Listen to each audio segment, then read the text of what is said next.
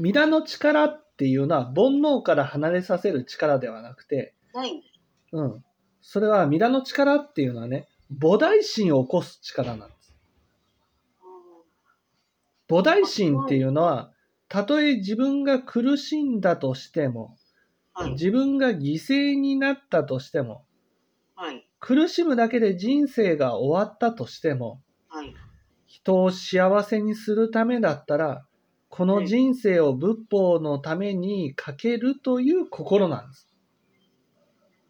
その心を与えてくださるんです。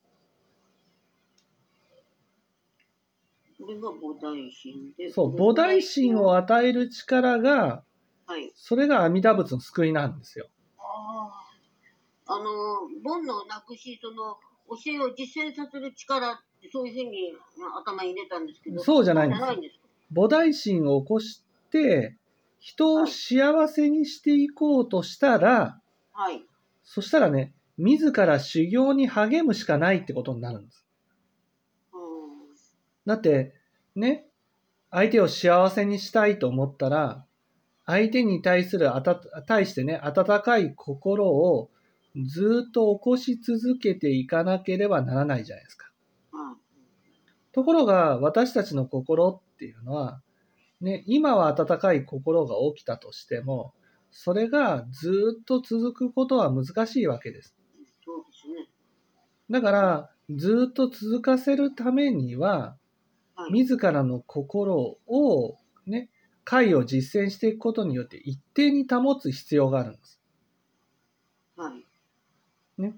相手を幸せにしたい。例えばね、わかりやすく言えば相手に対してありがとうねってね、何かしてくれたらありがとうねっていうことを言ったとしますよね。だけど、それを毎回毎回言えるかっていうと、自分の心が汚れてきたり、めんどくさがりにやになったりすると、ありがとうという一言さえも言えなくなってくるんです。それは自分の心が、いわゆるその、どんどん汚れていってるからなんですね。あの、意識して、私は言ってるなと思うんですよ。うん、意識していってるっていうことは、自分の心がある程度一定に保ってるんです。あーあの、もう、すでにい無意識になるほどこれじゃないとダメなんじゃないかって、ふっとそう無意識になったら理想だけど、まず意識してやるところから始まるんですね。で意識してありがとうね準備としては大丈夫なんですか？そうそう、意識して、言うたんびに、あれ、あの、言わなきゃなっていうものがあるなっていうふうに思うんですけど、はい。でもその心が、例えばその欲に流れてしまうと、はい。吹き飛んでしまうんです。うんだから、その自分の心が常に相手の方に向くためには、はい。自分の心がある一定の幅からね、はい。ずれないことが大事なんです。うんこの一定の幅からずれないことを中道っていうふうに言うあわけです。ね、自分がこの一定の心を一定の状態からずれないようにいつも保ち続けていくことを中道っていうふうに言うわけです。